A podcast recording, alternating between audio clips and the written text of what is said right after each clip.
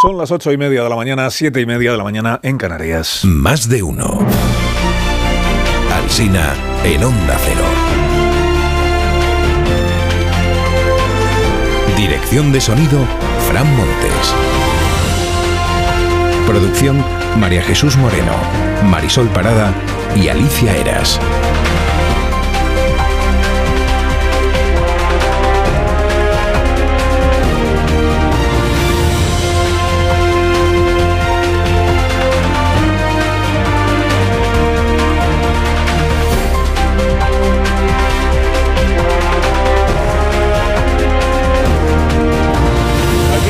Para acompañarles hasta las 12 y 20 minutos. Venimos haciéndolo desde las 6 de la mañana. Luego continúa la programación de esta casa, programación local a partir de las 12 y 20 hasta las 2 de la tarde.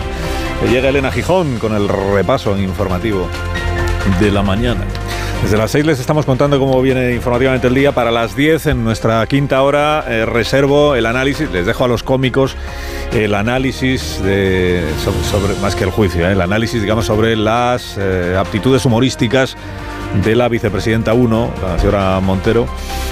Que el, estudio apresurado de sus mítines revela un patrón, eso sí, a la hora de referirse a los dirigentes del Partido Popular. Digamos, quizá un abuso del recurso este sarcástico a fingir que eh, o no se recuerda el nombre del aludido o es el público el que está por uvas y requiere que se le mencionen rasgos físicos el criticado para que sepa de quién se habla. Bueno, el sábado fue, ya lo sabe usted, lo de Miguel Tellado. De este hombre que habéis mandado para allá, para Madrid. Desde las gafas, bueno, los dos tienen gafas. Del que tiene menos pelo, este, del Tellado. Pero es que hace un año, hace un año fue lo de Rajoy y Casado. El Partido Popular, bueno, de Rajoy, cuando llegamos, el de la barba y el puro. Posteriormente, el Partido Popular del señor Casado, el de la sonrisa eterna que no decía nada. Y ahora, este, el Partido Popular de este, del señor Feijó, el marinero. El de las barbas, el puro, el de la sonrisa hueca, el marinero, el de las gafas, Está claro, esto es un estilo. Feijó el señor Mopongo. No es que venga de África, es que ponga usted una propuesta que yo me pongo. Bueno, creo que fue Alfonso Guerra quien inventó el meeting con bromas mayormente hirientes sobre el adversario político. explicó Alfonso Guerra, dice, si primero hace reír al público, luego ya te compran más fácilmente la mercancía política que les vayas colocando. ocurre que en el tiempo actual, en nuestro tiempo, el riesgo es que todo lo que se recuerde de ti sean estas cosas y, que de tanto aludir al aspecto de los demás te quedes sin argumentos para ofenderte tú cuando seas tú el aludido o la aludida. sobre todo si tú misma usas gafas. bueno, la España con gafas, homenaje a Goma Espuma. La España con gafas se reivindica. Leo en el confidencial que Adelante Andalucía tiene un plan para dar gafas a los menores de edad de todo el país. El plan es aprobar en el Parlamento andaluz que se lleve una propuesta al Congreso de los Diputados. Dice la información, la debilidad parlamentaria aguza, aguza el ingenio. Han calculado en Adelante Andalucía que con 260 millones de euros se pueden pagar las gafas de todos los menores de edad en España, que por cierto son cada vez más. No los menores, sino los menores que necesitan gafas eh, para poder desempeñarse adecuadamente. Bueno, el presidente Sánchez ayer anunció 500 millones de euros a repartir entre todo el país para contratar profesores de refuerzo en las aulas y fuera de ellas. Eh, ningún diario abre hoy con ello. La mayoría de los enfoques incide en lo que tiene de reconocimiento de un fracaso, más, más que en el impulso. es la portada de ABC, dice el gobierno asume el fracaso del sistema educativo. Es el título de la vanguardia. El gobierno reacciona al funesto dictamen de PISA. Es el título del periódico de España. Sánchez rectifica. Y también del mundo. Sánchez recula en educación. Es el título del español. Sánchez pone parches a la enseñanza después de bajar la exigencia con la ley CELA. El país dice que el gobierno reforzará la comprensión lectora.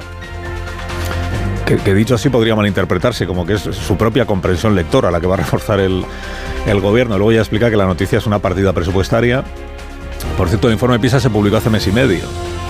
Y lo que entonces expuso el gobierno es que nos había ido mejor que a los demás países europeos y que el bajón era por la pandemia. Y es más, pese a la fuerte caída de todos los países, los distintos centros educativos españoles, en este caso, se adaptan mucho mejor a la adversidad, como digo, que han vivido todos los centros educativos en el continente europeo.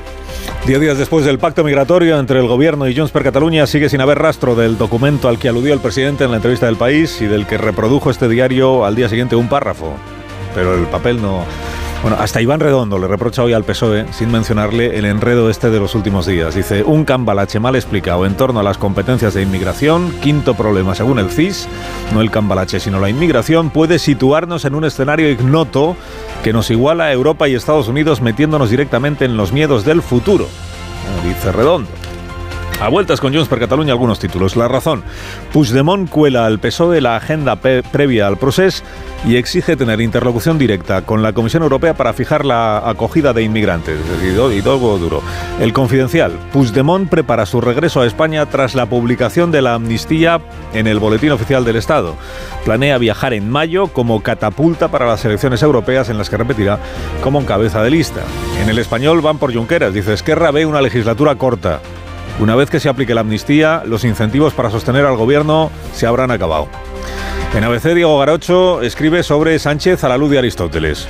Dice que el presidente no haya leído al filósofo no significa que no le viniera bien leerlo.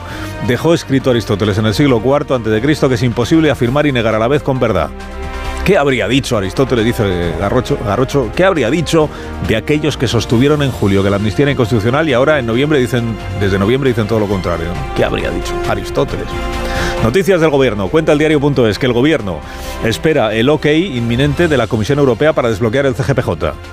La aceptación de la Comisión Europea como mediadora en la negociación entre el gobierno y el Partido Popular llegará esta semana, la aceptación. Y entonces se reactivarán las negociaciones de manera también inmediata. Dice la información que el incumplimiento del PP ha costado ya 60 millones de euros en refuerzo de plantillas. Entiendo se refiere a que el gobierno promovió una reforma legal que impide al Consejo hacer nombramientos y cubrir vacantes reforma legal con la que no consiguió la renovación, pero sí consiguió lo que el ESMES llamó el estropicio. Es justamente esto, los huecos que no se cubren. Hay elecciones en Galicia, hubo manifestación contra la Junta ayer en, en Santiago por las bolitas de plástico. El país es que más espacio le dedica en la prensa nacional a esta cuestión. Dice, Galicia revive el grito de nunca más. Lo dice en portada. Luego ocurre algo curioso respecto del número de asistentes.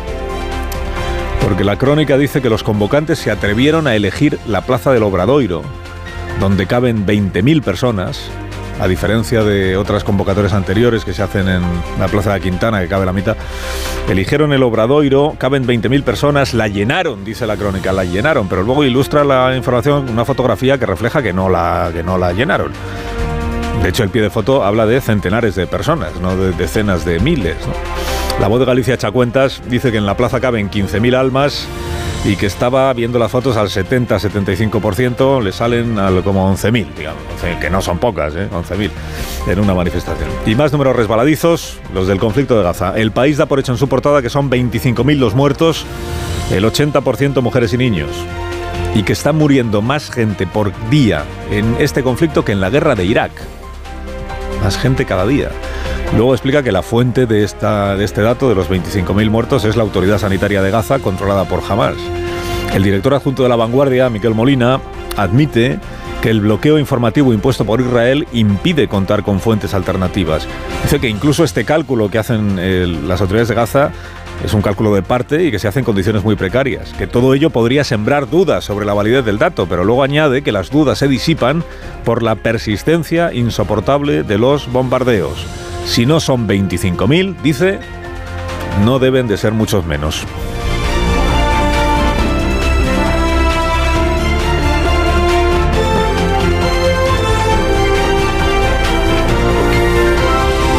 Con Carlos Alsina en Onda Cero, somos más de uno.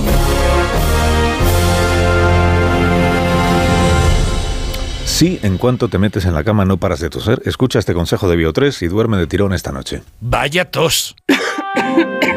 No sé si he cogido frío o un catarro, pero esta tos me está matando y los niños están igual. Con la llegada del frío y la contaminación aparecen los resfriados y la tos. Si te preocupan la tos y la irritación, no lo dudes. Consulta a tu farmacéutico. Bio3 Fitobronc es un jarabe balsámico con sustancias vegetales activas y miel que ayuda a suavizar y despejar la garganta. Bio3 Fitobronc, jarabe adultos y jarabe niños, actúa para toda la familia. Este invierno confía en tu farmacéutico y en Bio3.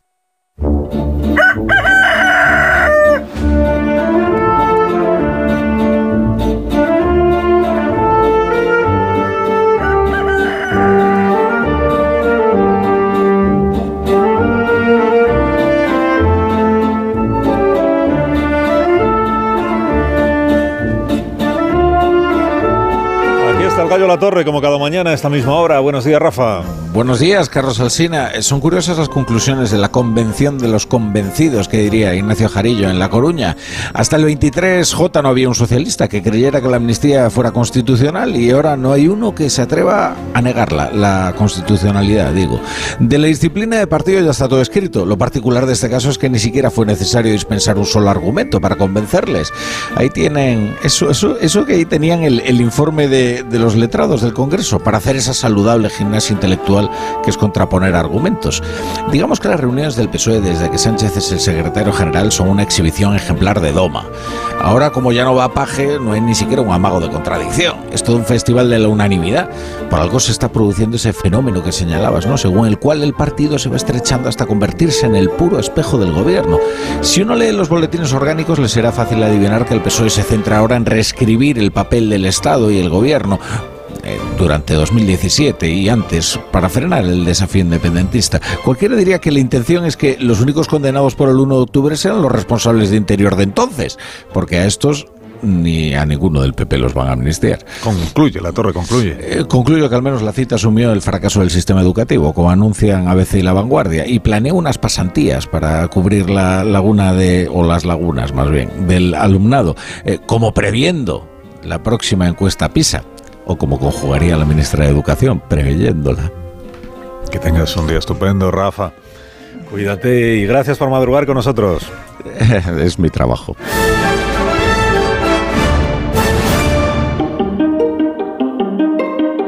Ahora la noticia sostenible del día de la mano de Iberdrola. Iberdrola por ti, por el planeta.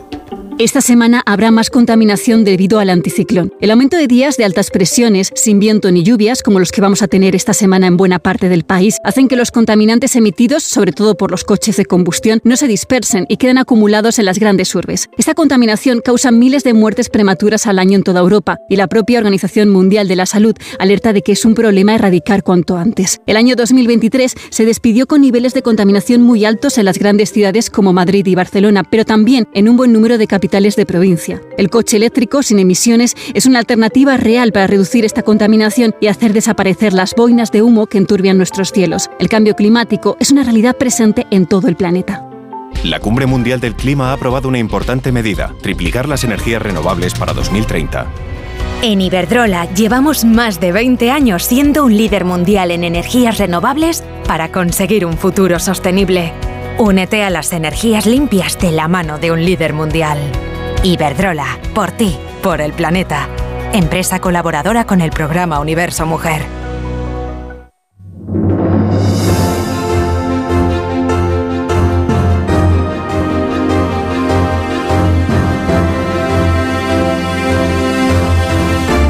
Tertulia, aquí en Más de Uno, en Onda Cero, esto es la radio. Esta mañana pues está Marta García ayer. Buenos días, Marta. Buenos días, Carlos. También está Pilar Gómez. Buenos días, Pilar. Hola, buenos días. José Antonio Vera. Buenos días, José Antonio. Buenos días. Antonio Caño, buenos días. Hola, muy buenos días. Rubén, buenos días. ¿Qué tal, Carlos? ¿Cómo vas? Muy bien. En matemáticas vosotros... ¿qué Mal, tal? mal. Matemáticas siempre fue- Es una- Son asignaturas duras de Depende roer. de con quién Es dura de roer la Vale. Dura de roer, como dice el presidente. Dura de roer. claramente a tu pregunta. ¿Qué dices tú de que depende con Que quién, bien o mal depende de con quién nos compares. Claro, a lo mejor a mí se me da muy bien en comparación a Rubén. No, no, Seguro, esto no es, esto seguro, no es de yo, comparación. Tú ibas al, tú ibas mal. colegio, te ponían una nota, no es de comparación con los demás alumnos. ¿eh? Si has aprobado, has sacado notable, ¿Qué tal se te da la muy deficiente. Lo Notable, notable es bien, ¿no? Muy bien. Muy bien. Entonces, Notable, Notable, notable. Pero peor que se me daba la lengua que me daban sobresaliente. Bueno, por favor. Había que soportar a Marta en el colegio. ¿eh? Bueno, pues Marta no ¿Lo habría, está- Tal cual, te lo imaginas. Marta. García ayer me ha dicho que... Bueno, esta es la prueba de que, eh, aunque siempre que hablamos de educación eh, tenemos la tentación esta de pensar que todo está peor que cuando nosotros íbamos al colegio, pues esta es la prueba de que no, que no. en realidad a vosotros os habría venido bien un profesor de apoyo, seguramente, o, Sí, o- o sí, que hubiera menos alumnos en clase para aprender mejor las matemáticas. O sea que estáis muy a favor entonces de este anuncio que hizo ayer el presidente del gobierno Totalmente. que es un bueno el gobierno lo presenta como un plan del gobierno para reforzar las matemáticas y la comprensión lectora que ya hemos explicado aquí que no es una asignatura o sea la asignatura dura de roer es la, será las matemáticas en todo caso. Dura de roer es una expresión que a mí no me gusta pero bueno porque es como si te tuvieras que poner a roer la asignatura. Lo de la comprensión lectora que es lo que mide PISA no no es eh, una asignatura y no se refiere a la lengua. La, comprensión lectora lo explicó aquí el el experto en PISA que estuvo el día que hablamos de este asunto, y lo, y lo explican cada vez que sale el informe. Comprensión lectora es, el- es, es entender lo que uno lee, pero eso vale para un problema de lógica, para un problema matemático, para un enunciado de cualquier disciplina, ¿no? Eso es comp- comprensión Claro. lectora. Eso y leer un libro y entender lo que dice también, claro, eso sí. Entonces, ¿dónde estamos? ¿Qué os parece bien lo del...? No, que digo que cualquier profesor de matemáticas te diría que empezar por ahí la asignatura como que es dura de roer es la Mala- mala, mala. forma de abordarla, ¿no? Porque un profesor de matemáticas te diría, matemáticas no son difíciles si eh, las afrontamos, las enseñamos de la manera correcta, con lo cual es el enfoque, creo yo, equivocado. Por otra parte, esto de echar paladas de dinero cada vez que detectamos un problema, me parece que tampoco es una buena forma de resolver los, los problemas. Y hay un, creo que el problema es más de fondo y que no se y que no se va a resolver echando una palada de dinero que parece ser lo que Hombre, lo que sobra. Pero Pues eh, ideas, recursos, ¿no? Mejor poner recursos que, que negar el problema, que es lo que había hecho el, el gobierno hasta este momento, porque eh, todas las reformas que, que ha llevado a cabo eh, el Ministerio de Educación, estando Sánchez, es rebajar eh, el nivel e incluso, en el- lo recordaba el cine esta mañana, cuando se conoció este informe, bueno, pues no le dieron eh, la importancia. Ahora vemos que parece que sí, quizás porque también estamos en una campaña electoral. Em, pero a mí me parece que todo lo que sea invertir en profesores eh, está perfecto. Ahora ya creo yo que hoy tendremos ya ese debate de si corresponde a las comunidades, cuántas comunidades es medio profesor me toca a mí y este dinero que me dan, pero bueno, a mí la noticia me... Pero fíjate, hay, hay además estudios que avalan que de todos los lugares en los que se puede eh, invertir el dinero en, en educación, la educación de 0 a 3 años y el refuerzo individu- individualizado en tutorías, al- sobre todo a, a los alumnos vulnerables de familias sin recursos que no pueden dar esas clases de refuerzo, son los más rentables, son los que más diferencia eh, generan luego a final de curso. Hizo SADEC Pol un estudio de esto precisamente a raíz de la pandemia, cuando se convirtió casi en un bien de primera necesidad esos apoyos y, esas clases de refuerzo, ver cómo ayudaba a los alumnos vulnerables el, el hacer tutorías, aunque fueran online, personalizadas para matemáticas, y los resultados fueron extraordinarios. No solo reducía el riesgo de repetición, también ayudaba emocionalmente a, los alumnos, o sea, además de los resultados también en cómo se sentían ellos y lo motivados que estaban, y desde luego de todas las medidas, eh, esta, según los expertos en educación, es de las más efectivas. Sí, yo creo que sobre todo aquí lo que se pone de manifiesto en, este, eh, en esta medida anunciada ayer por el presidente del gobierno es el reconocimiento de un fracaso.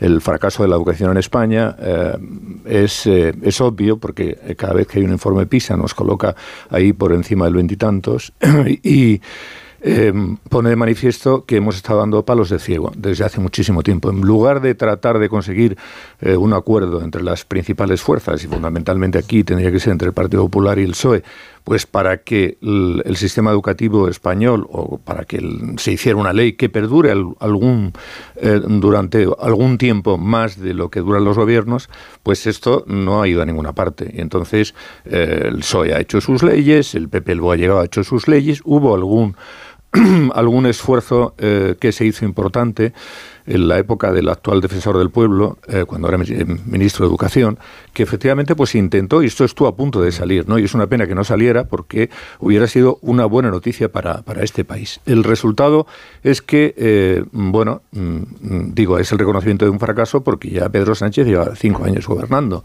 y los datos que tenemos son malos. Y, y curiosamente, fíjate que la mejor comunidad de España, la que tiene mejores datos, son es Castilla y León, que además está muy por encima o por encima de muchos eh, países eh, que, que- luego, sin embargo, están en el global, están por encima de, un país como España. ¿no? Eh, bueno, mm, yo creo que siempre que se dé dinero para la educación es bienvenido.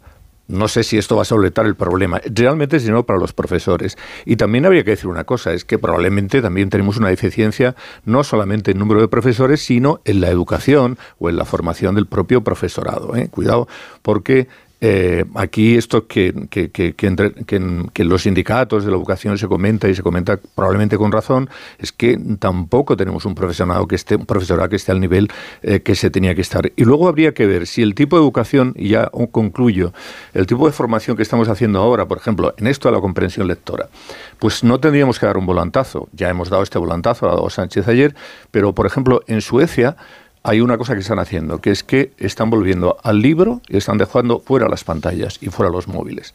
Porque han dicho, eh, con las pantallas y los móviles la gente aprende menos y es bueno que la gente no solamente lea libros y estudie en libros, en libros de papel, sino que además utilice la libreta para escribir, para escribir en libreta. Y a mí me parece que esto merecería una reflexión, porque probablemente hemos ido muy rápidamente a instaurar o a instalar las pantallas en los colegios y abandonar lo otro y no sé si eso ha redundado pues eh, en que la educación, el tipo de educación o el resultado no sea el, mejor. Bueno, si es verdad que España tiene un problema de comprensión de lectora y matemáticas, lo que es gravísimo es que el presidente anuncie eh, estos estímulos a la educación en un mitin de partido. Que lo haga aprovechando la inercia de una convención del Partido Socialista y que vuelva a sobreponer lo que es ser secretario general de un partido, jefe de gobierno y eh, titular de una campaña electoral eh, que aspira a cambiar de orden eh, al Partido Popular en, Galicia. queda desacreditada la iniciativa por sí misma, precisamente porque cuando se afrontan debates de envergadura, y este lo es, no se pueden subordinar al interés partidista, ni pueden manifestarse como si fuera una promesa electoral en el contexto de una campaña política y por eso queda desacreditada la iniciativa en sí misma según se va produciendo y según se va eh, anunciando, más todavía cuando sabemos que muchas de las competencias que están en juego son puramente autonómicas, empezando por la contratación de profesores. Luego, si España necesita una revisión de su esquema con las ciencias y con las letras, por favor, que no se haga en un mitin de partido para gloria del presidente del gobierno. Sí que este asunto, perdón, muy brevemente, es que no se puede resolver con parches. Es un asunto en el que nos jugamos demasiado. La educación al final es el origen de todos los problemas. Eh, si, si, tú analizas los principales males de este país o de cualquier país, acabas en la educación, solo que es poco sexy para los periodistas y no está todos los días en las primeras páginas de los periódicos, pero realmente es el origen de todos los problemas. Si, si quieres de verdad abordar ese problema, eh, hay que hacerlo mediante a, largo plazo. Hay que hacerlo mediante un pacto de Estado. Lo primero que tienes que hacer para eso es, vamos a lo de siempre, hay que llamar al partido de la oposición, hay que juntarse no en un congreso de tu partido, sino en el Parlamento, a ser posible con otros partidos de la oposición, a ser posible con todos los partidos eh, del país, los más posibles, y elaborar un, un, un proyecto que junte la mayor parte de los criterios y de las voluntades para ver si podemos hacer un proyecto educativo que nos dure 20, 25 años, 30 años, que es lo que, eh, que es lo único que es serio en esta materia. Bueno, ¿cuál de las vicepresidentas del Gobierno de España, que hay, son tres, eh, os eh, merece más interés esta mañana para vuestro tiempo de análisis y tertulia? Ah, están interesantes. La uno, la dos o la tres. esta mañana la uno, la uno y la tres. La primera que es Montero eh, y la tres, la tercera que es Teresa Rivera. Rivera. Eh, pero tienes que elegir una, porque no tenemos A mí la 1, la 1. La 1. Sí, luego ah. la 3. Tú la 3. Bueno, tú te quedas filar. Venga, la eh, la, la 2 tiene su aquel con esto de fundar un partido que ya se ha presentado a las elecciones y todo. Eso me gusta también. Bueno, está gobernando España y aún no está fundado, o sea que es muy meritorio, la verdad, hay que reconocérselo. Pero tú no querías hablar de la 1. Yo quería hablar de la 1, le estaba diciendo si quería caño de la 2, así para repartirnos. Y de la primera, que es María Jesús Montero, ¿qué, tiene, qué quiere decir? No, pues a ver, yo creo que, que desde de la, de la primera que eh, hay que recordar que no solo es eh, vicepresidenta primera, sino que se da eh, un caso que no ha pasado ni con Soraya Sáez de Santa María en el PP ni con Teresa Fernández de la Vega en el PSOE, que también es las dos del PSOE en el, en el partido.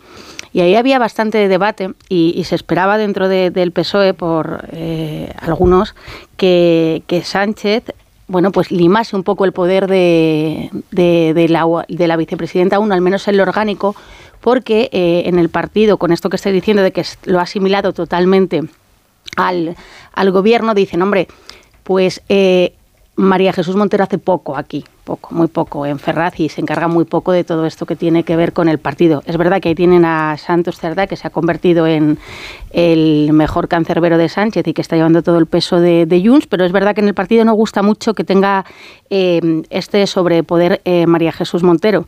Ahí empiezan todos a hacer esas quinielas de, bueno, a lo mejor es que la quiere dejar o también quiere dejar a Pilar Alegría y hay otros que dicen, pero si Sánchez no va a dejar a nadie, que yo me inclino más por esta tercera eh, vía.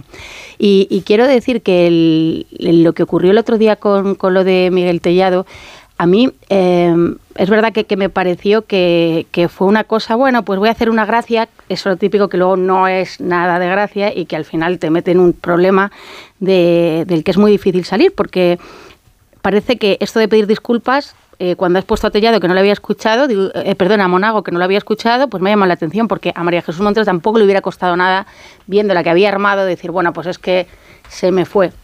Eh, creo que al final el gobierno y Sánchez ha metido tanta tensión a sus tres vice, a sus dos vicepresidentas, porque aquí Yolanda Díaz sí que no está, porque no, no es del PSOE todavía.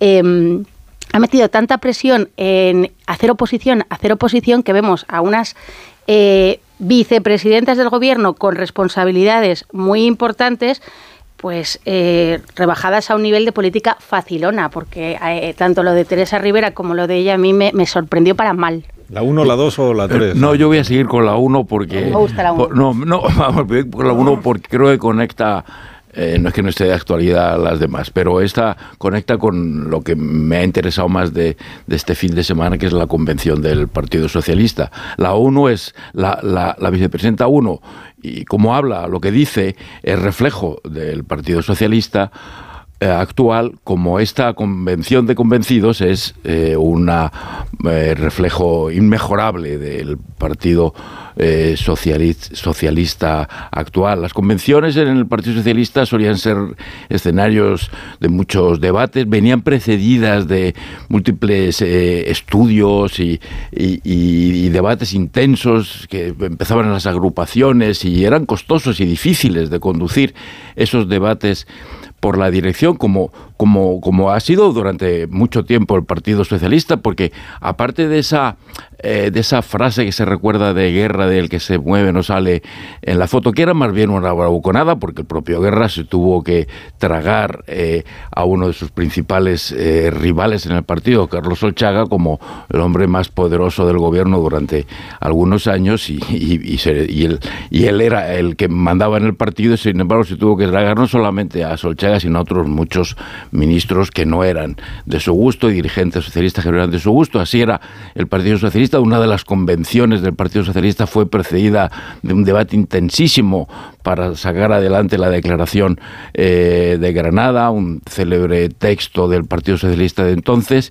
Eh, mientras que eh, y ese Partido Socialista, ese Partido Socialista en realidad con el debate interno, la discrepancia interna, ese que permitió mm, que fuera elegido Pedro Sánchez, en contra de la voluntad de toda la dirección del partido, como antes había sido elegido eh, Borrell en contra de la dirección del partido, e insisto, y Pedro Sánchez en contra de toda la dirección del partido. Eh, paradójicamente, en el partido de Pedro Sánchez, Pedro Sánchez jamás sería elegido. Nunca, de ninguna forma, porque en el partido de Pedro Sánchez que mantiene las siglas y nada más, porque es el partido de Pedro Sánchez, se hace lo que Pedro Sánchez dice y punto. Eh, y se hace hoy A y mañana B en función de las necesidades, criterios y urgencias del propio Sánchez. Y es una lástima, pero tenemos que decir que estamos, si no enterrando, realmente condenando al Partido Socialista a esta, a esta, situación. ¿Y de la 3? ¿Qué quieres decir, José Antonio? yo creo, por, por entroncar con esto primero, que el María Jesús Montero y otros eh, dirigentes del actual Partido Socialista, lo que pasa es que son exponentes de lo que se ha convertido el partido que ahora mismo está sustentando, sustentando de una forma mayoritaria el gobierno, ¿no? y que es reflejo, por ejemplo, pues esta convención que hemos tenido este fin de semana, así pobre, mansurrona, en la que no hay ningún tipo de debate de nada. Y bueno, tenemos efectivamente dirigentes que al final, pues eh, mm, a mí me gustaría ver algún discurso, no sé, eh, hondo, serio, profundo, mm, sobre alguna cosa, más que el, el discurso de la broma esta que no tiene ningún, ningún sentido, que es una broma de mal gusto y que además no tiene nivel, porque por ejemplo en guerra hacía bromas eh, pero eran bromas buenas. Ofendía mejor, quieres Ofendía mejor, si quieres, sí, es verdad. Eh, pero que todo el mundo eh, al, final sabía hacerlo de una manera que efectivamente era una ofensa, pero al final la gente se reía. La peluquería de guerra, la peluquería de guerra. de no el Maripozón, el maripozón no sé qué gracia tenía, ¿eh? pero yo, creo, que, no, que, no es comparable. Es decir, que guerra era otra división. La Champion y aquí Jesús Montero está lo que Lo que desde luego le ha hecho es un favor a Miguel Tellado, que ahora ya la gente sabe quién es. Pausa. Que, claro que en este programa también tenemos muchos... Y luego hablamos de tres, Otros que estamos ahí en el camino y no pasa nada. O sea, no pensamos que la calvicie sea un demérito. Seguro y que las gafas. No, bueno. Seguro que la vicepresidenta tampoco lo piensa y hoy, hoy igual... Igual hoy podría salir María Jesús Montero y decir yo no tengo nada en contra de la gente que no tiene pelo y como prueba me quito el mío. Y de paso que salga la, Me pongo y de paso que salga vicepresidenta Rivera también y pida Bueno, perdón quiero juez decir- García Castellón, que es más importante. Minuto, minuto y ahora mismo continuamos. Más de uno en Onda Cero. Carlos Alsina. Más de uno en Onda Cero.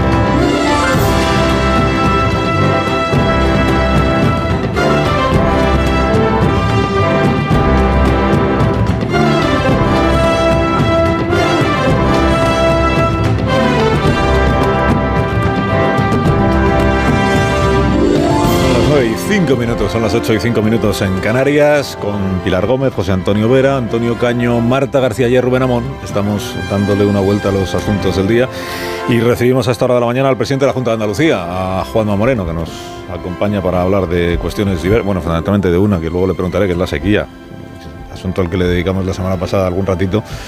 Eh, la sequía porque los, los datos de los embalses, mañana conoceremos el dato actualizado, mm, pero son sobre todo en algunas comunidades autónomas, particularmente pues Andalucía mm, o Castilla-La Mancha o la provincia de Barcelona, pues son datos verdaderamente eh, preocupantes. Eh, Juanma Moreno, buenos días. Muy buenos días, Carlos. Buenos días, ¿cómo estamos?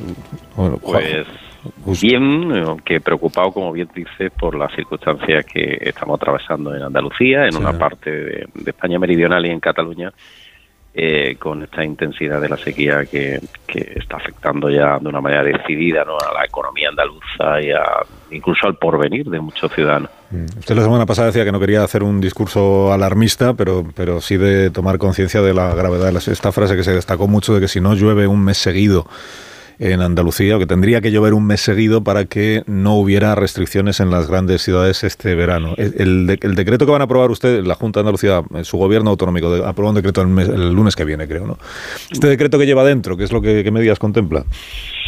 Bueno, básicamente nosotros lo que somos conscientes de que las cuencas andaluzas están en el 20% de su capacidad, incluso hay embalses como el de Zahara, el Castor en Cádiz con un 4,39 de su capacidad o el embalse de Borno 10,13, en fin, estamos en una situación calamitosa en términos de reservas hídricas. Y lo que hacemos con este tercer decreto es hacer, que es el tercer decreto, lo que hacemos es obras de urgencia, llevamos más de 1.500 millones de euros invertidos en obras hidráulicas y lo que hacemos también es hacer una política de ayuda, en este caso a los agricultores y ganadores, y de prevención y ayuda también a los ayuntamientos en las pérdidas de agua. Lo que queremos, pues básicamente es ponernos en el peor de los escenarios posibles eh, por si no lloviese, no lloviese a lo largo de los próximos meses.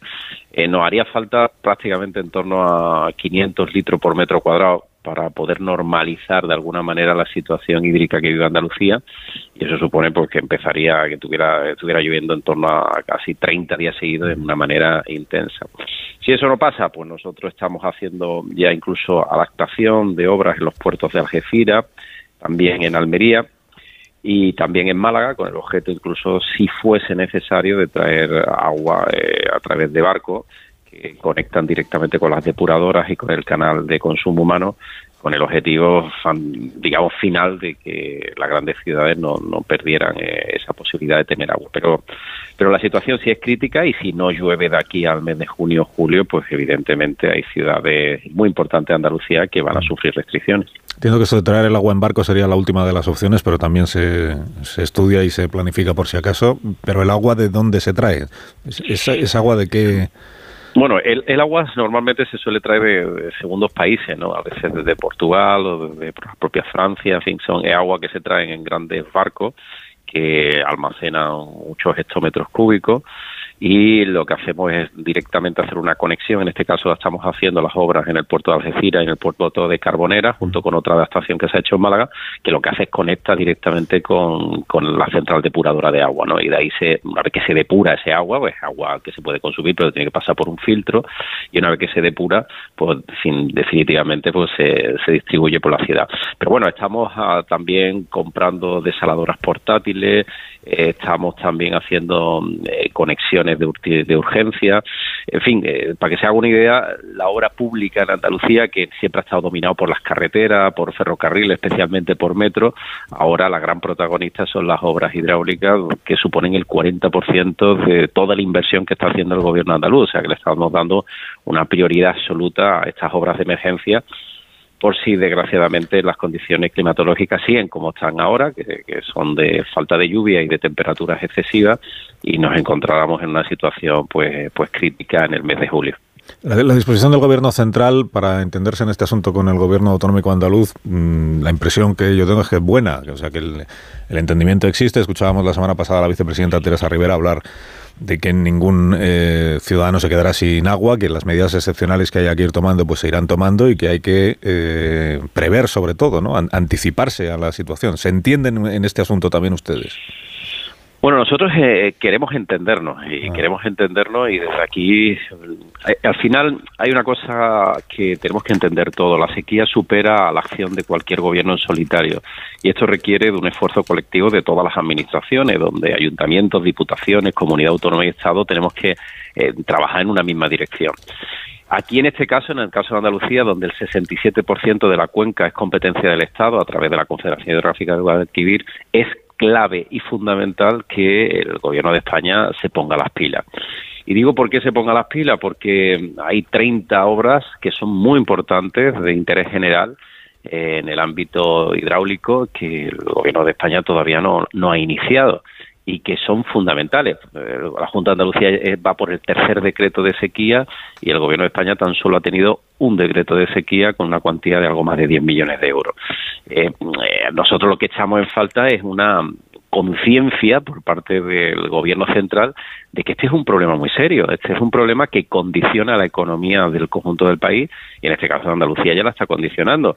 Eh, piensa usted que ya que nosotros vamos hasta con el cuarto decreto, pero piensa usted que una, una comunidad como la nuestra, que es la primera potencia agrícola de España, que da, que suministra alimento para 500 millones de personas y que por tanto su economía en el sector primario tiene mucho peso. La falta del agua está limitando y lastrando la economía andaluza que a la postre va a limitar la economía española, puesto que somos la tercera economía del país. ¿no? Entonces yo lo que quiero es que mm, de una vez por todas nos sentemos, se tome conciencia, pero con un cronograma, con un calendario de inversiones y con una acción concertada entre distintas administraciones para intentar amortiguar de alguna manera esta situación que no es nueva, que llevamos ya cinco años lloviendo menos de la media y este año ha sido y está siendo el peor de todos. Porque usted está a favor o en contra de los trasvases. por ejemplo, en su partido político hay un, debate interno, bueno, discrepancia interna respecto del trasvase del Ebro, de una comunidad a otra, ¿no? El señor Azcón está absolutamente en contra, el señor Mazón está absolutamente a favor. ¿Usted dónde está? Bueno, yo creo que en materia de agua se tiene que tener en cuenta todas las posibilidades, la desalación, la reutilización del agua de las grandes ciudades y también las transferencias de agua a otras bases las transferencias de agua de cuencas que tienen, eh, digamos, más recursos hídricos sobre otras que tienen menos recursos hídricos es un asunto a tener en cuenta, que hay que hacerlo evidentemente con todas las garantías y hay que hacerlo buscando siempre los consensos. Pero ya no me hablo tanto en Aragón, el agua se ha convertido en, un problema, ¿no? Cuando uno quiere hacer una transferencia de agua de una provincia a la otra, ya se encuentra resistencia en la propia provincia que va a ser la emisora del agua respecto a la receptora, ¿no? Entonces, creo que tenemos que hacer mucha pedagogía en torno al agua, creo que, que tiene, tenemos que ahondar en términos de generosidad y solidaridad interterritorial eh, en una en algo tan esencial como es el agua para la riqueza y para la vida, pero que yo no descartaría ninguna de las acciones posibles que se pueden hacer para que tengamos agua en las cuencas más deficitarias. ¿no? ¿Usted qué opinión tiene de Teresa Rivera, de la vicepresidenta tercera? Vamos a ver, yo tengo una opinión, yo tengo una opinión que no es, no es mala. Es verdad que la señora Rivera, en una primera etapa, en la relación que yo he tenido con ella, fue especialmente hostil hacia mi posición en el ámbito de Doñana y, hubo algunas descalificaciones de calibre gruesa. Pero después yo he tenido una relación cordial y una relación que creo que ha sido bastante sensata y responsable por parte de ambos y por parte de ella. Ahora es verdad también que el otro día escuché unas declaraciones eh, sobre el Poder Judicial, en este caso en concreto, con un juez con nombre y apellido eh, que me parecieron muy desafortunadas y que he visto que no ha contado con el respaldo de ningún miembro ni del partido ni del gobierno. Por tanto, yo creo que en esta declaración creo que se ha equivocado. Y le animaría. Bueno, e- equivocarnos no equivocamos todos, Carlos, así que también si, rectifica y lo hace públicamente, yo creo que sería positivo. Bueno, en este asunto de señalar jueces, eh, en fin, todos los partidos políticos, incluido el suyo, tienen una experiencia ya y un, currículum. He mencionado antes a las 8 lo de Monago, que es lo más reciente. En el Senado, hablando de José Ricardo de Prada, pero mm, yo podría haber recordado también, o puedo recordar ahora, la foto de toda la dirección del PP en pleno en la sede de la calle Génova en el año 2009, cuando Baltasar Garzón está instruyendo el comienzo de la Gürtel. ¿eh? Y comparece todo el PP allí para decir esto es una causa general contra nuestro partido por un juez que nos tiene inquina. O sea que eh, tenemos ahí todos experiencia. ¿no? Bueno, Mónaco eh, pidió, se, ha retractado, ¿no? Y lo hizo públicamente, ¿no? Y por tanto es algo que hay que agradecerle. Bueno, yo creo que lo que está haciendo este gobierno no tiene parangón, independientemente de meteduras de patas, comentarios desafortunados o posicionamientos de parte que haya habido por parte de algún que otro dirigente en el ámbito político en los últimos años. Creo que lo que sí se está haciendo es una acción concertada coordinada y planificada de limitar la apropiación de los jueces, de en definitiva poner en duda su labor y su imparcialidad política. Eso es lo que está haciendo el gobierno de Sánchez y lo está haciendo por una causa que todo el mundo conocemos y que es evidente, que es lo que le está pidiendo Junts. Le está pidiendo una amnistía, le está pidiendo una serie de procedimientos eh, que, que, bajo nuestro punto de vista vulnera claramente la Constitución y por tanto hay, un, hay una descalificación general. Es más, yo creo que la señora Rivera fue presa de esos argumentarios dogmas que se reparten todas las mañanas por parte de Moncloa, donde obligan a los ministros y ministras, vicepresidentas, a salir en tromba a argumentar en contra de quien haya decidido eh, think tank del día en Moncloa, ¿no? Y creo que la señora Rivera fue víctima de eso, fue la de las primeras que salió, después eh, los propios, eh, digamos, cabezas pensantes de Moncloa se dieron cuenta que era una metedura de, pato, de patas, echaron marcha atrás y al final la señora Rivera yo creo que se ha quedado sola pero eso es una acción concertada. Por lo tanto, yo lo que le pediría al gobierno de Sánchez que de una vez por todas respetara al Poder Judicial, respetara la independencia del Poder Judicial y sobre todo mm, que respetara nuestra Constitución, la Constitución del 78, que es la norma general la que nos genera un marco de convivencia y la que nos da seguridad jurídica no solo a los españoles, sino también al resto de ciudadanos que quieren invertir, quieren vivir o quieren trabajar en España. Si el, día de las elecciones en Galicia pierden ustedes la mayoría absoluta y por tanto el gobierno se acabó Feijó. No, primero no vamos a no vamos a perder la mayoría absoluta. Yo no parto de esa premisa. Bueno, nunca, se sabe, en, en, eso tiene en eso tiene usted razón. En eso tiene usted razón. Las elecciones eh, son siempre tienen una carga de, de, fin, de incertidumbre y debemos ser todos prudentes, ¿no? Y por eso debemos afanarnos en trabajar concienzudamente. Pero no veo yo un entorno, yo ya estaba en Galicia, no veo socialmente una pulsión de cambio. Creo que en Galicia le ha ido bien y hemos visto los ratios de educación, de sanidad en una comunidad que de industrialización. Creo que Galicia le ha ido bien con el PP. Creo que Galicia y el PP gallego tienen un entente, tienen una sintonía desde hace muchos años. Creo que Alfonso Rueda ha hecho un buen trabajo, no es un desconocido, viene de la etapa de, Alberto Núñez Feijóo como también como consejero a presidencia, como vicepresidente, y yo creo que lo vamos a ganar con una mayoría suficiente para poder gobernar. Y Alberto, además, evidentemente no es el que se presenta en Galicia. a uno se le puede juzgar cuando uno se presenta en un territorio. En este caso, Alberto sí ha conseguido cuatro mayorías absolutas. En esta ocasión ha cambiado de responsabilidades y le corresponde a otro compañero como Alfonso Rueda ser el candidato. Por tanto, ningún resultado condicionaría el futuro de Alberto Núñez Feijóo en la dirección nacional de nuestro partido y, el, la futura presidencia del Gobierno de España, que yo estoy convencido que va a lograr Alberto en cuando haya elecciones legislativas en España.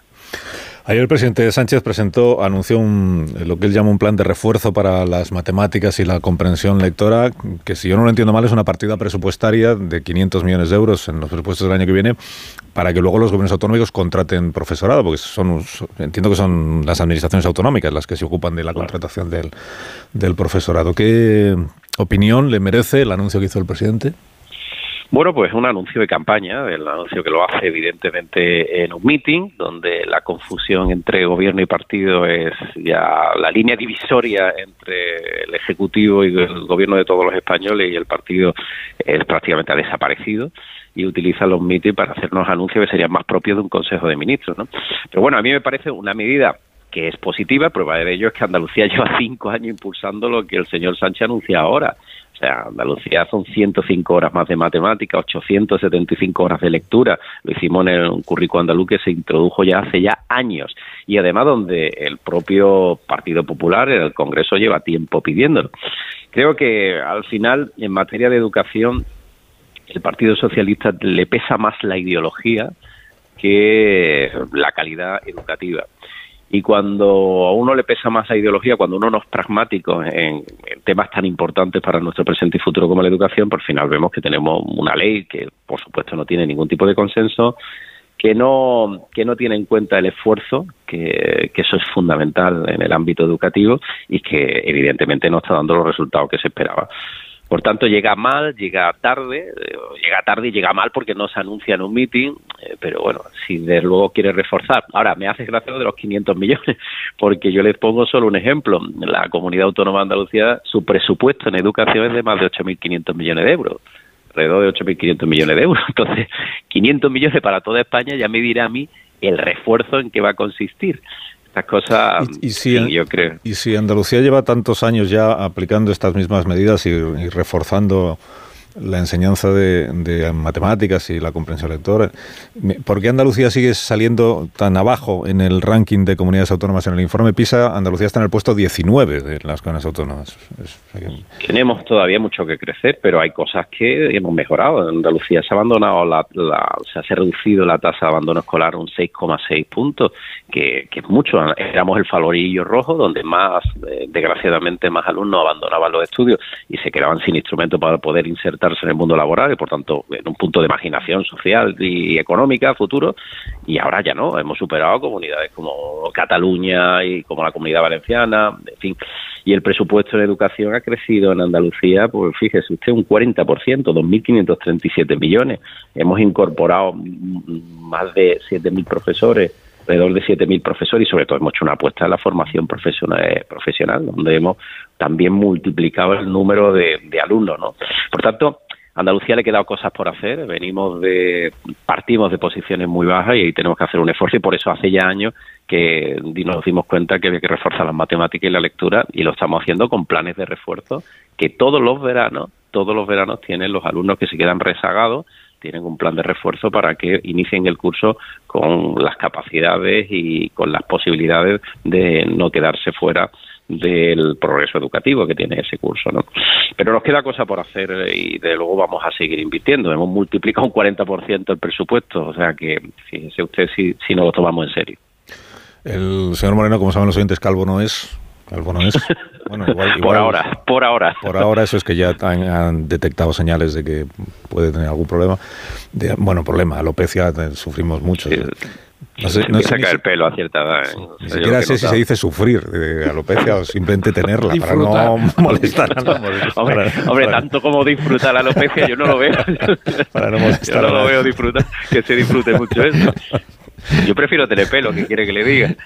Digo que calvo no es gafas, no sé si tiene que ponerse ya para ver de cerca o algo, o todavía no, ha llegado a esa fase. Todavía no he llegado, fíjese que ya estoy, yo estoy en la medianía de edad, con lo cual empiezo a tener ciertos achaques, pero ese no, afortunadamente la vista todavía la tengo bien y el pelo, aunque he notado que se cae más que antes, pero todavía lo conservo de manera razonable.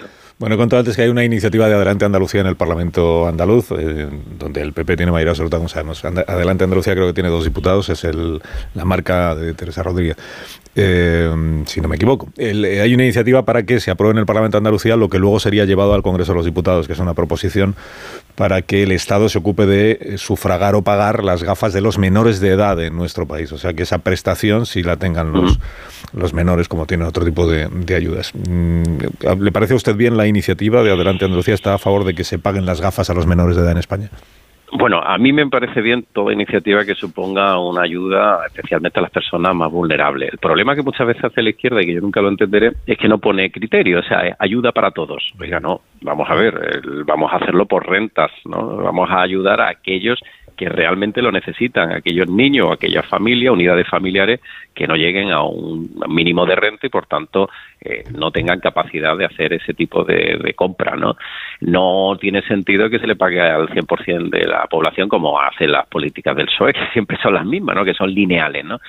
Y después lo segundo que hay que contarle al ciudadano, que no tenemos dinero. Es que a mí me, hay muchas medidas como ese tipo que a mí me encanta, pero para toda la población, una comunidad de 8 millones y medio de habitantes, pues no podemos hacerla. Así que vamos a estudiarla, vamos a sectoriarla, o sea, vamos a ver exactamente qué necesidades familiares hay en Andalucía, a cuántas familias le afecta, lo vamos a cuantificar y de luego si es viable en términos económicos, ponemos un esfuerzo y me parecería una medida eh, positiva. ¿Alguna pregunta rápida ya de mis contertulios? de tipo T, sé que vamos contra el reloj. Pilar Gómez, Vera, Antonio Caño. Yo muy rápido.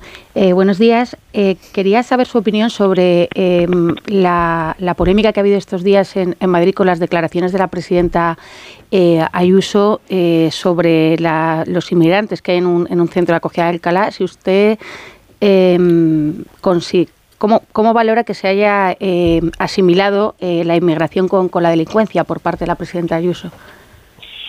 Bueno, yo eh, tengo que decirte que desconozco exactamente eh, lo que ha sucedido eh, allí, ¿no? No es en el ámbito territorial de Andalucía, no tengo una información pormenorizada y normalmente Isabel cuando hace ese tipo de informaciones porque ella la tiene contrastada.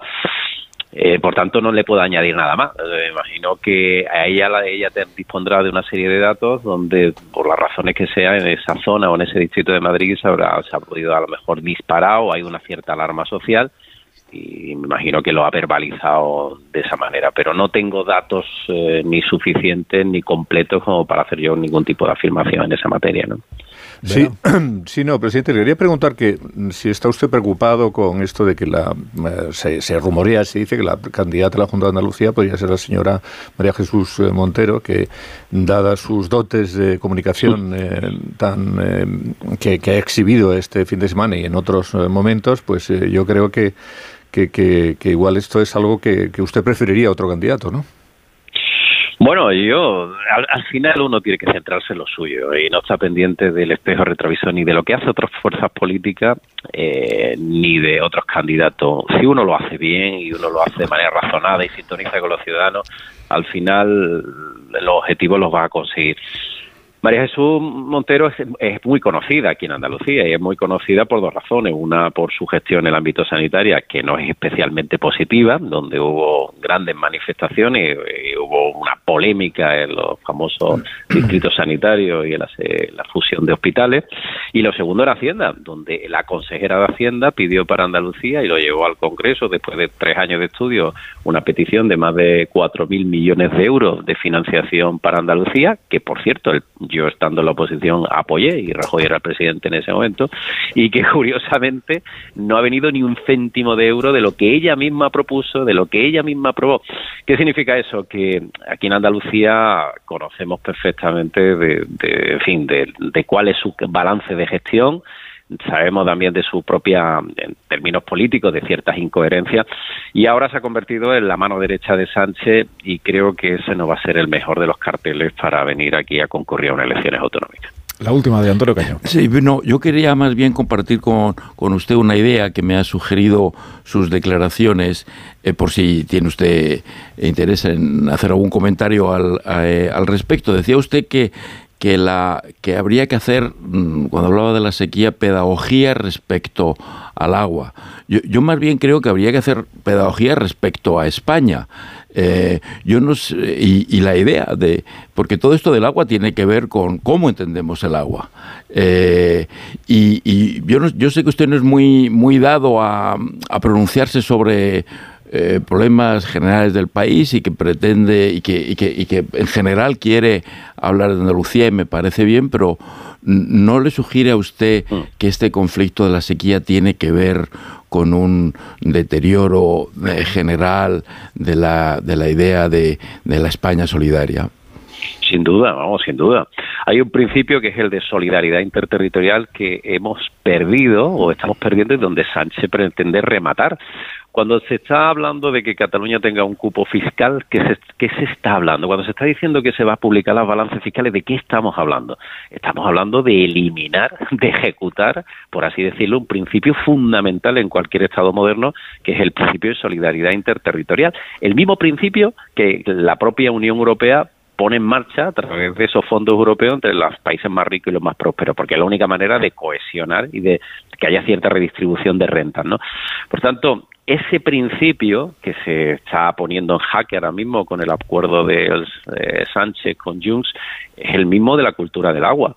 El agua es un bien común que tiene que ser del conjunto del país, pero además el país tiene que tener un principio de solidaridad. Si nosotros no nos creemos que entre nosotros como pueblo, como España, no debemos ayudarnos, pues entonces es muy difícil que este país avance.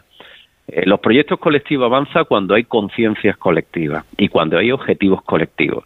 ¿Cuál es el problema que ahora tenemos? Pues que, que no hay objetivos colectivos, que es que quien lidera el Estado está aplicando una especie de asalto al Estado. Está como abriendo las puertas para que se asalte a la estructura del Estado en sus esencias más básicas. ¿Y sus esencias más básicas cuál es? La igualdad entre los españoles, porque la igualdad de los españoles es clave, y sobre todo el principio de solidaridad interterritorial, de que aquellas comunidades que tienen más renta ayuda a las que menos rentas tienen para que esas comunidades con menos renta suban su nivel de vida, que por cierto también ayuda a las balanzas comerciales, porque también le compramos más a las comunidades más prósperas. ¿no? En definitiva, creo que mm, Sánchez está haciendo algo, ya que decía usted que no me pronuncio sobre el país, se lo digo. Yo estoy convencido y lo denuncio todos los días que no hemos vivido una situación tan extrema en términos políticos como la que estamos viviendo. Extrema vulnerabilidad, extrema debilidad, es falta de, proyecto político por parte de Sánchez y después algo que a mí me sorprende en un partido tan histórico como el PSOE, que es un dogmatismo férreo y de un seguidismo férreo por parte de ministros, ministras, presidentes autonómicos, alcaldes, alcaldesas, diputados, ni una voz crítica, ni una voz disidente todos salen con el argumentario en la mano a decir exactamente lo que ellos le pidan, incluso a veces quedando en evidencia como pasó el otro día con la señora Rivera. Así que ese es mi principio y esa es mi posición. O sea, ya sí que me he posicionado con el tema de España, ya no puedo otra decir que no. ahora se ha entendido muy bien. Señor Moreno, gracias por habernos acompañado esta mañana, que estará usted agotado de bailar el Macarena con Hilary Clinton este fin de semana. Oye, baila bastante bien y es bastante simpática, ¿eh? Más lo segundo que lo primero, ¿eh? Yo creo, ¿eh? bueno, yo no he visto bailar, ¿eh? no puedo opinar. por, lo menos, por lo menos se anima, oye, y le gusta Andalucía. Explíquele que, hay otras canciones populares andaluzas de valor y no solo la Macarena, que probablemente lo ignora. No va a cantar una, una soleá. del río ahí, eh, del río le, le, sirvió esa canción, la Macarena. La usaron en la campaña electoral. Claro, en el año 96 y, ganaron las elecciones, o sea que tiene un buen recuerdo para ellos. Sí, los Clinton. Bueno, eh, Juan Moreno, presidente de la Junta de Andalucía, gracias por habernos acompañado. Que tenga buen día. El placer es mío. Un buen día para vosotros y buenas Gracias. Las 9 y 31 minutos os cuento que la Guardia Civil ha detenido a un ciudadano por su presunta relación con el triple asesinato de Morata de Tajuña, que es uno de los eh, sucesos más eh, intrigantes de los últimos días y que más expectación o interés al menos ha despertado entre la audiencia también de este programa. Es un ciudadano, solo se sabe que es de nacionalidad pakistaní. Eh, detenido por la presunta relación, los investigadores dicen que barajaban como principal hipótesis siempre el ajuste de cuentas por una deuda relacionada con una estafa. Sabéis que las dos hermanas las había, alguien las había hecho creer que tenían unos novios a los que nunca habían visto en persona que eran militares estadounidenses destinados en no sé dónde y que luego era todo mentira. Habían usado unas fotos de unos generales estadounidenses de verdad para hacerse pasar por y irles sacando el dinero con todo tipo de coartadas. Bueno, desde el entorno de los fallecidos han contado que hace al menos cinco años las hermanas habían contactado con estos dos supuestos militares. El equipo territorial de Policía Judicial de la Guardia Civil de Arganda realizó una entrada en un domicilio del municipio madrileño con autorización judicial y halló allí los tres cadáveres, como los oyentes saben. La vinculación de este ciudadano detenido, pues está todavía pendiente de que la investigación eh, siga adelante. Pero Parece ser que sí tienen confirmado que en el domicilio de estos tres hermanos estuvo este ciudadano. Una pausa muy cortita y a la vuelta seguimos dándole un análisis a la, actualidad del día, que tengo todavía otros asuntos, que no hemos dicho nada del señor de Santis, que se ha retirado de la carrera por la candidatura del Partido Republicano, y de otras cosas que ahora comentamos.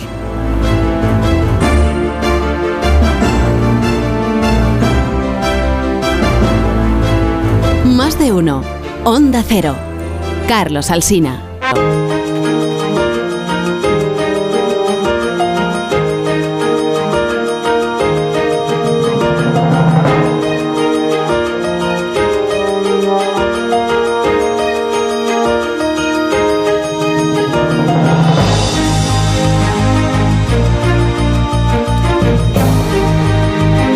Minutos, llegaremos a las 10 de la mañana, una hora menos en Canarias, con García Ayer, con Amón, con Caño, Gómez y Vera. Estamos analizando las noticias de esta mañana. Bueno, alguien se ha quejado aquí fuera de micrófono de que al final de la vicepresidenta 3 no hemos dicho gran cosa. Bueno, alguna cosa hemos dicho, que tiene la oportunidad de rectificar lo que dijo el, el viernes, esto de que el juez García Castellón eh, ¿cómo era? Que tiene querencia, que, era la, que tiene querencia por eh, manifestarse, entiendo que es por anunciarlas, comunicar sus autos o tomar sus decisiones, siempre en momentos políticamente sensibles.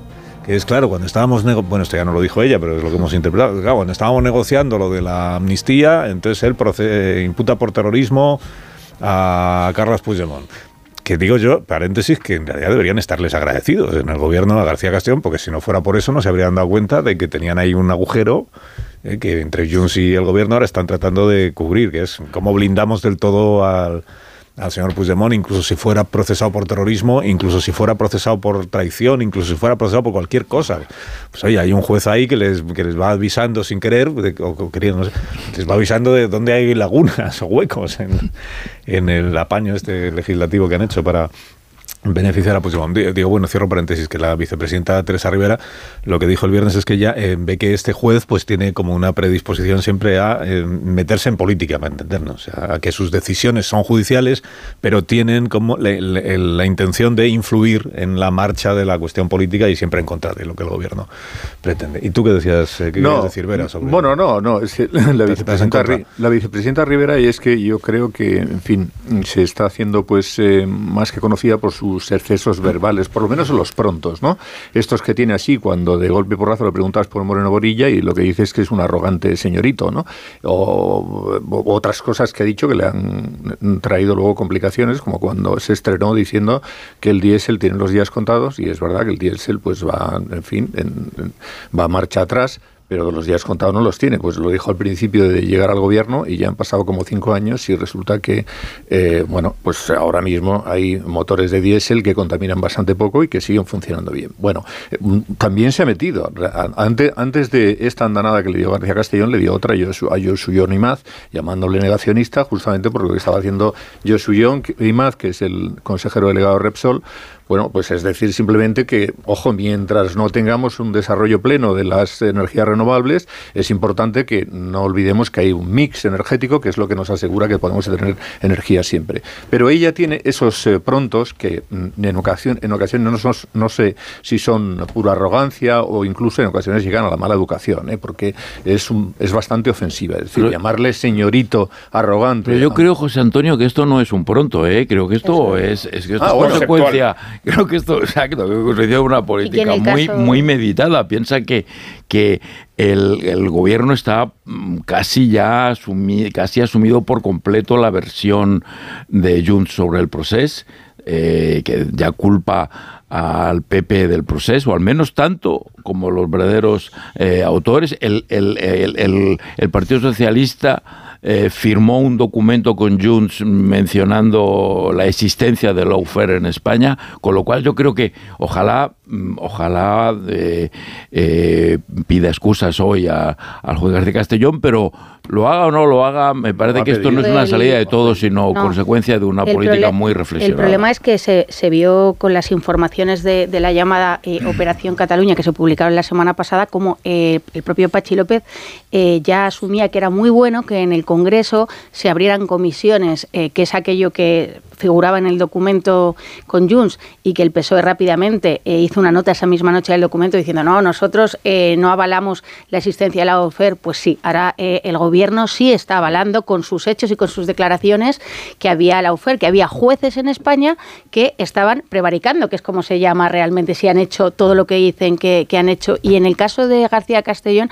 no va a parar porque Junts lo tiene en el punto de mira porque es parte del de, el proceso que desde el independentismo catalán eh, quieren abrir para que al final, en el tiempo, eh, pueda eh, buscar una fórmula que eh, los Puyol, el señor Artur Mas, eh, quepan en una amnistía que en este momento es imposible, pero si tú vas dejando caer que la operación Cataluña también el señor García Castellón estaba dentro de ella y que es un señor que está prevaricando, bueno, pues a lo mejor tú puedes abrir el arco a líderes como Puyol o Artur Mas que tenían unos procesos. Y yo creo que esto va de aquí. Y muy breve, el que sí estaba muy molesto y por eso se sacó la nota que se sacó por parte de Moncloa, matizando las declaraciones de, de señora Rivera, claro, era Félix Bolaños, que 24 horas antes se había reunido una vez más con las asociaciones de jueces intentando eh, decir, bueno, no, nosotros defendemos a los jueces, pero es que lo tiene muy complicado Félix Bolaño, muy complicado. A, mí no me parece, la verdad, descabellado dudar de cómo de oportunista haya podido ser esta, esto del juez eh, García Castellón. Sí me parece descabellado que lo haga una vicepresidenta del gobierno. No es un ejemplo más del gobierno o ministros del gobierno hablando como si fueran tertulianos, opinando al aire de cosas como si no tuvieran la, la- responsabilidad institucional que se le presupone a una vicepresidenta del gobierno. O sea, sí hay dudas de por qué el juez García Castellón toma las decisiones que toma en el momento en que las toma y no antes o después, y se puede plantear como debate, pero una vicepresidenta del gobierno no puede hacer Hay dudas tal porque cosa. queremos poner dudas, me refiero. Los compañeros que hacen Bueno, tribunales claro. te dicen, oye, es que los procesos eh, llevan una, una, una sí, sí, serie de bueno, procedimientos Marta, y, y siempre, van ahí. Es que nosotros nos... de yo- Lo que digo es claro, que la actualidad. O sea, estamos siempre de permanente actualidad. Es muy difícil desvincular la actualidad de la actividad de los Sí, estoy de tribunales, acuerdo. precisamente porque obedecen a delitos que se han cumplido relacionados con la estricta actualidad. Claro, muy lo, in- difícil. lo increíble es que una vicepresidenta de gobierno, Pues es lo que he dicho. puestas a puestas a, a significarse entre el reo y el juez, decida colocarse del lado del reo. Eh, entre tanto, vamos a respetar Sin la de justicia. El juez está expuesto a todo su escrutinio y si prevarica tendrán que demostrarlo No, eh, claro. la causa que se emprenda contra él. Pero esta idea de que el juez, como dice Pilar y como escribía el otro día, eh, el juez pueda terminar en la cárcel y el reo salga en libertad con todos los honores, es una paradoja que demuestra hasta qué extremo el gobierno y el Partido Socialista, que ya hemos dicho que son lo mismo, eh, tienen que forzar todo su discurso para que nos resulta tolerable lo que es intolerable. Y por encima de, de cuestionar o no el trabajo de un juez está el, el- el- el compromiso institucional de respetar el trabajo de la justicia. Y eso no se hace una sola vez con este gobierno en las circunstancias que más le atañen. Este fin de semana hemos atendido a cómo el gobierno interpreta qué es el terrorismo. ¿no? Decían, el terrorismo son los otros. Eh, vamos a preservar el concepto del terrorismo de lo que se ha hecho o dejado de hacer eh, con la derivada más radical y salvaje del independentismo. Y entonces se crean figuras propias, como se definen amnistías propias, aceptadas, por cierto, con una naturalidad. Yo paso muchísima vergüenza con esa familia socialista dando a la amnistía la categoría de proeza política y, y- no de vergüenza, que es lo que siempre han sostenido hasta que nos la hemos tenido que comer. ¿no? Bueno, yo creo que lo que ocurre es que están mm, eh, tienen la necesidad de, eh, hacer una relación mucho mejor con Junts, porque han visto que en esa relación dura y contundente con Junts salen perdiendo, mm, se traslada una, imagen, una mala imagen en la sociedad y entonces están haciendo esfuerzos por sintonizar con Junts. Eso significa que en muchas cosas pues te tienes que ir al discurso de Junts para que estén contentos. Hemos visto eh, a, a la gente de Junts que les ha parecido muy bien el discurso de Rivera con relación a, Casti- a García Castellón, claro, porque al fin y al cabo es el mismo discurso que están haciendo ellos. Por tanto, eh, ellos quieren tener menos problemas con Junts, probablemente eso está eh, montado de esa manera, Rivera hace ese discurso que sintoniza con Junts y claro, le sienta mal a Bolaños y es lógico, pero igual eh, incluso eso mismo también está pactado, es decir, Bolaños hace como que es la persona que tiene que llevarse bien con los jueces para evitar que el Consejo del Poder Judicial pues no se haga informes contra el gobierno, etcétera, etcétera, y sin embargo, por la otra parte, pues le tienen el brazo a Junts pues para que no haya problemas con Junts, que eso les perjudica mucho. Mencionabas antes, Rubén, el, el asunto del terrorismo. Yo no quiero pensar, no quiero ni pensar en que si mm, se mantiene esta luna de miel con Bildu pueda llegar el momento en el que se en el que se incluya un análisis político sobre las circunstancias en las que se produjo el terrorismo en el País Vasco. En fin, pero no quiero ni pensarlo, digo. Por eso el gobierno acuse al juez de, bueno, bueno, a la vicepresidenta, tres, acuse al juez de tomar sus decisiones en momentos sensibles eh, cuando es el gobierno el que va tomando decisiones sensibles en función de las decisiones judiciales que se van produciendo. otras cosas vamos a ir. Como, van, como han imputado a Puigdemont por delito de terrorismo, entonces el gobierno toma la decisión de hablar otra vez con Junts para ver cómo se puede hacer para blindar a Puigdemont, aunque sea en Sí, Igual es un poco al revés. Lo que está pasando es que el gobierno va reaccionando en su negociación con Junts a las decisiones que van tomando los jueces. Cada vez que va viendo que tenemos ahí una fisura, vamos a taparla otra vez. la, bueno, la primera por, cierto, el juez Manuel García Castellón, eh, como el gobierno ahora está con lo del Watergate, llamando a la operación, la operación Cataluña y todo aquello, el juez García Castellón es el que tiene procesado al exministro Fernández Díaz. Claro. y que el viernes pasado imputó. Kitchen, que forma parte de, todos esos manejos. Al el viernes pasado eh, imputó al 2 de Interior eh, también dentro de, esta operación. Mira, qué oportuno, hombre. claro, eso, no les importó nada, como era del PP. Sí, es que esto, esto nos recuerda lo, triste que es que no sea nuevo tener a un, partido en el gobierno desacreditando las instituciones y los jueces cuando le vienen mal, como tantas veces pasó también precisamente en tiempos de la Kitchen, cuando los jueces molestaban a las tramas corruptas del gobierno de Rajoy entonces. Pero con la vehemencia que hemos visto que se está haciendo ahora, porque además ahora ya no es que se critique. no, es que se modifica el código Eso es, es lo que te iba a decir. es que aquí se ha ido... Se van sofisticando No, no, sofisticando no. Es decir, una cosa es que en, la etapa de, en la etapa de Rajoy se pusieran en duda y además esto se hace, Feijó lo hizo el otro día con el Constitucional, que dijo, bueno, el Constitucional no es imparcial, tal, esto no puede ser pero es que aquí se han dado pasos mucho más allá. Es que aquí se ha cambiado el Código Penal, se ha escrito en un documento que los jueces, en eh, firmado por el PSOE, que los jueces en España eh, pues eh, cometen prevaricación o laufer y que hay que investigarlos en el Congreso a los jueces. Creo que se ha ido mucho más allá sobre el asunto de la oportunidad y muy breve. Claro, muy breve. Por, ejemplo, está esperando aquí un señor calvo de gafas para hablar. El fiscal, por ejemplo, el fiscal. No será tellado. A, esos efectos habría que, habría que recordar que la fiscalía sí que consideraba que el delito de, de, de Puigdemont era el de terrorismo y sin embargo eso se ha cambiado. ¿Por qué motivo? Ah, bueno, no sé. Vale, igual hay oportunidad también o no. Pausa y ahora mismo Ignacio Rodríguez Burgos por alusiones. Que no es algo, que no es la actualidad económica. Bueno. Sí. Más de uno en Onda Cero. La actualidad económica y financiera de este día que contamos, Ignacio. Pues que no hay alopecia en las bolsas, están todas regadas con, ¿eh? con mucho crecepelo y todas suben. Ahora mismo el IBEX 35 avanza pues el 1%. Todos los valores, menos Solaria y Acciona Energía. Sube sobre todo Grifols, la farmacéutica, que sigue ahí con su guerra con los bajistas.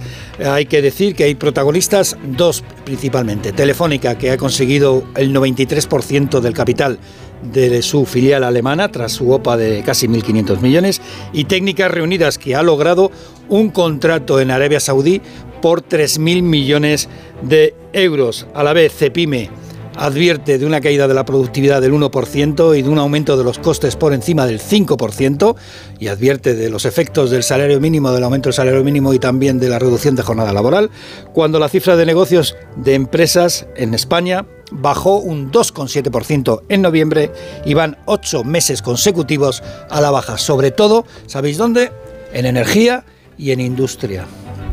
Gracias, Ignacio. Así vienen las cosas. Y te deseamos que tengas un buen día. Ha sido muy aludido esta mañana en el programa. te digo. han contado, pero... Lo peor, de, lo peor de la alopecia no es la caída del pelo, sino la, la, la falta de la alopecia argumentativa. Eso es tremendo. la alopecia argumentativa, es bueno. Está genial. Sí, sí. No ha sido muy aludido por las gafas, pero bueno, aquí gafas... Cada uno... Aquí gafas tenemos casi todos. Casi todos eh, usamos gafas y el que no las usa es por coquetería, no porque no las necesite. quiero Samón, pero que no, no quiero señalar, no quiero señalar. Pero no necesito gafas porque me operé, pero porque me operé, no porque no las necesitar eventualmente. Desde hace meses necesita gafas, lo notamos aquí, eh, cosas de cada día, pero gente que le cuesta mucho ponerse gafas porque dice, me afean. Bueno, pues. Pues compénsalo con otro un aire intelectual. Caño se acordará cuando Benito Floro se ponía gafas sin necesitarlas para darse un aire intelectual, ¿no? De fútbol con gafas.